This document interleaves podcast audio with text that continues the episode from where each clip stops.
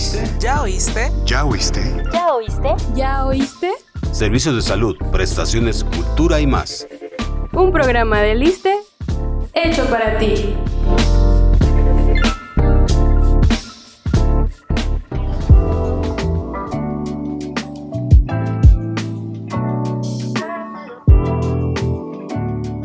Bienvenido a tu programa. ¿Ya oíste? Te saludamos. Berenice Moreno y Sailín Fernando. Le damos la bienvenida a nueva cuenta al doctor Jorge Antonio Torres. Sí. Doctor, bienvenido al programa. Saludos a todos. Doctor Torres, ¿qué es la insuficiencia venosa? La insuficiencia venosa es una enfermedad crónica que se caracteriza por una anormalidad del retorno sanguíneo de las venas debido a dos cosas principales. Número uno, una alteración en el bombeo de esta sangre por debilidad de la pared venosa, esto condicionado por una anormalidad o un debilitamiento de las válvulas de estas mismas venas, que disminuyen el retorno sanguíneo que hace o debería de ser normalmente del pie hacia el corazón. ¿Cuáles son los síntomas de la insuficiencia venosa? Bueno, los síntomas de, la, de esta enfermedad crónica, sí es importante comentar que no siempre van a ser los mismos, que no todos son constantes, pero los síntomas iniciales, digamos, en, en etapas iniciales de la enfermedad son cansancio en las piernas, pesadez, adormecimiento, puede haber calambres, puede haber edema o inflamación al final del día y ya en casos mucho más avanzados puede haber dolor.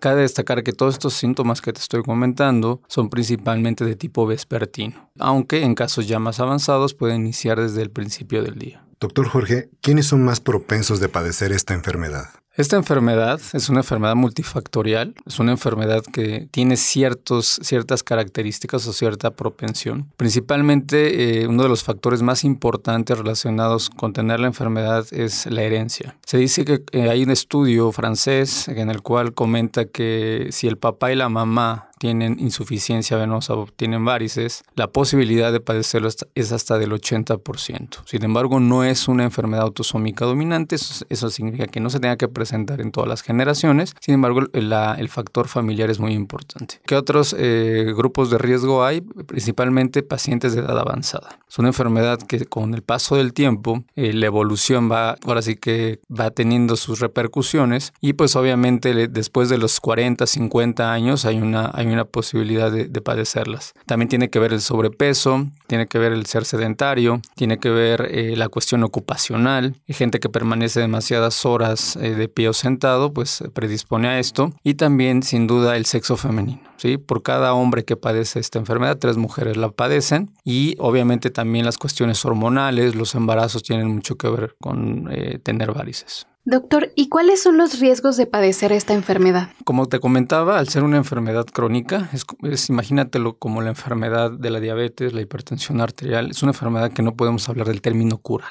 O sea, esta enfermedad no se cura. Se puede controlar, pero una característica de, una patología crónica es que es una enfermedad que va a ir evolucionando. O sea, jamás se va a detener y jamás va a regresar. Entonces, esta enfermedad se caracteriza por tener seis etapas. Entonces, desde que el paciente puede empezar a tener la, arañita o la vena un poquito dilatada, si el paciente no cuida o modifica los factores de riesgo relacionados con la enfermedad, puede llegar a etapas más avanzadas, por ejemplo, el, grado 6 de, la patología en la cual el paciente puede tener úlceras, puede llegar a sangrados, puede llegar a tener trombosis superficiales. Entonces, la verdad, padecer estas complicaciones es bastante desagradable y es algo que se pudo haber prevenido. Nuestras redes sociales oficiales te están esperando. Disfruta, comenta e interactúa con contenido informativo y entretenido. Búscanos como ISTMX en Facebook, Twitter, Instagram y YouTube. ¡Ey! ¿Y ya nos sigues en TikTok?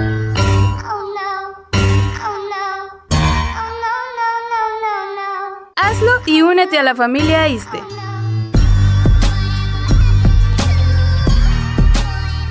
¿Cómo se puede prevenir la insuficiencia venosa? Los factores de riesgo, algunos de los que te comenté, son modificables y otros no. O sea, uno no puede cambiar la herencia, no puede cambiar ser mujer, no puede cambiar a veces dejar de trabajar, porque pues obviamente tenemos que hacerlo, pero sí eh, definitivamente podemos modificar nuestro estilo de vida. Se ha visto que los pacientes más sedentarios o los pacientes con obesidad o sobrepeso pues tienen mayor predisposición. Esto, esto sí lo podemos modificar. Otra forma de prevenir la enfermedad, aquellos pacientes que pasan demasiadas horas sentados o de pie, se utiliza o se, o se recomienda el uso de la terapia de compresión elástica, el hacer ejercicio, el resto son recomendaciones que se llaman medidas de higiene venosa, que son evitar permanecer largos periodos de pie sentado, eh, evitar el agua muy caliente en las piernas, evitar zonas donde hace demasiado calor. Hay una serie de ejercicios que pueden encontrar en la red que les ayuda a mejorar su, su estado circulatorio y pues obviamente si empiezan con síntomas pues no duden a ir con el especialista que somos los, los cirujanos y angiólogos certificados que pues podemos atender esta, esta enfermedad.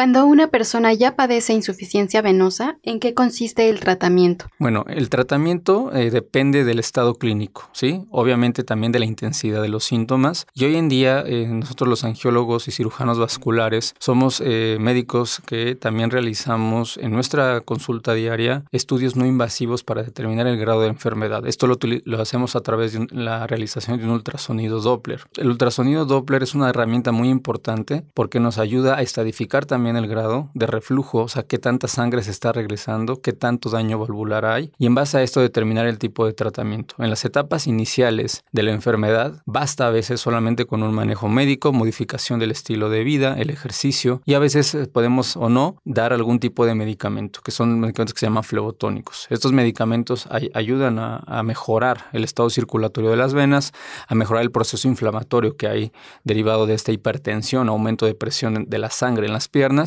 y eh, el uso también de la terapia de compresión elástica. Ya en etapas más avanzadas que no responden al manejo médico o estados muy avanzados, por ejemplo, la presencia de úlceras o complicaciones que ya te comenté, pues ahí eh, dos tipos de tratamiento quirúrgico. Está la cirugía abierta o la cirugía endovenosa, que es a través del, láser, o sea, eh, ablación endovenosa mediante láser de las varices o también el uso de la radiofrecuencia. Y otras tecnologías ya mucho más nuevas que también eh, son cada vez menos invasivas y que obviamente mejoran la calidad de vida de los pacientes. Doctor, ¿el ISTE cuenta con los especialistas? El ISTE cuenta con la especialidad, no solamente formamos, formamos especialistas en todas las, una gran cantidad de las sedes del, del, ISTE, se cuenta con, con, formación de especialistas y casi todas tienen eh, la, la especialidad en geología y cirugía vascular. ¿La insuficiencia venosa puede ser mortal? Realmente no. O sea, en términos generales no, pero sí te voy a poner ejemplos en los cuales eh, sí puede agravar el problema. Por ejemplo, me ha tocado pacientes que tienen enfermedad venosa ya en etapas avanzadas y que, por ejemplo, son diabéticos, son hipertensos o que tienen una enfermedad arterial eh, de manera conjunta y estos pacientes definitivamente eh, se pueden complicar más de lo normal. En un paciente sano que solamente padece de insuficiencia venosa, no es una enfermedad mortal, no va a perder una extremidad por esta causa, pero sí, eh, sí, como te decía, son, son patologías que para algunos pacientes resulta a veces eh, incapacitante. ¿eh? Ya no van a trabajar con la misma, con el mismo entusiasmo, al final del día ya terminan muy agotados, ya terminan con mucho dolor y pues obviamente esto se, ve reflejado en su, en su día a día, ¿no? Incluso en el carácter del paciente, en, su forma de sentir o de sentirse provechosa o, con ganas de, de, trabajar, ¿no? Entonces, sí hay que tomar mucho, mucha atención en, atender esta enfermedad. ¿no?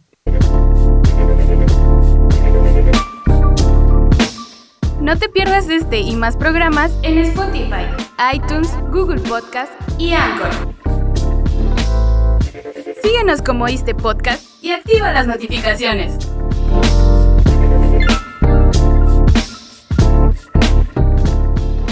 Doctor Torres, hay medicamentos que están al alcance de todos y que son muy baratos y están en la farmacia a la vuelta de la esquina. ¿Es recomendable utilizarlos y automedicarse?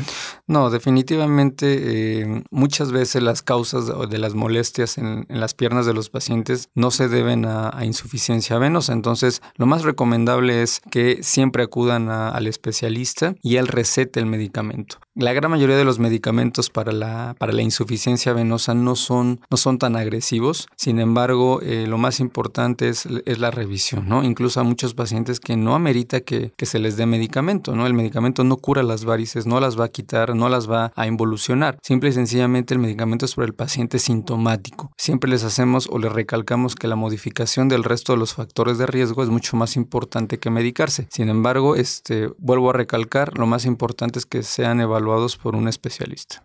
¿Puede darnos algunas recomendaciones finales para prevenir esta enfermedad? Las recomendaciones es que si ustedes o empiezan con síntomas como cansancio en las piernas, pesadez o presencia de varices, no duden en, consultar a un, a un especialista. ¿no? Como les comentaba, es una enfermedad que en México cada 7 de cada 10 mexicanos, de acuerdo a un estudio reciente que se realizó por ahí del año 2017, padecen eh, insuficiencia venosa. Entonces es una enfermedad con una alta eh, prevalencia a nivel mundial y pues obviamente eh, son, son, es una patología que puede ser atendida a tiempo y evitar que el, que el paciente llegue a complicaciones, que en varios estudios también se ha visto que eh, el que un paciente tenga una úlcera una úlcera venosa o una complicación puede salir muy caro porque lo incapacita, lo puede dejar en, muchas ocasiones con dolor y que pues obviamente el paciente incluso pueda dejar de trabajar. Entonces creo que es una enfermedad que hay que tomarle importancia, no, no verlo desde el punto de vista estético, sino que es una enfermedad que,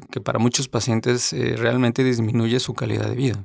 Doctor Torres, el tiempo se nos acabó, pero gracias por la plática sobre la insuficiencia venosa.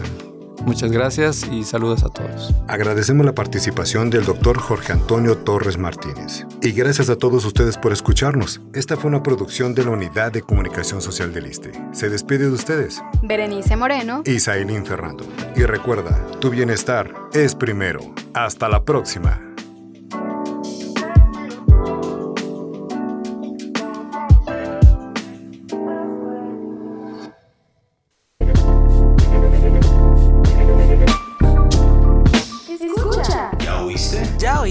¿Ya oíste? ¿Ya oíste? ¿Ya oíste?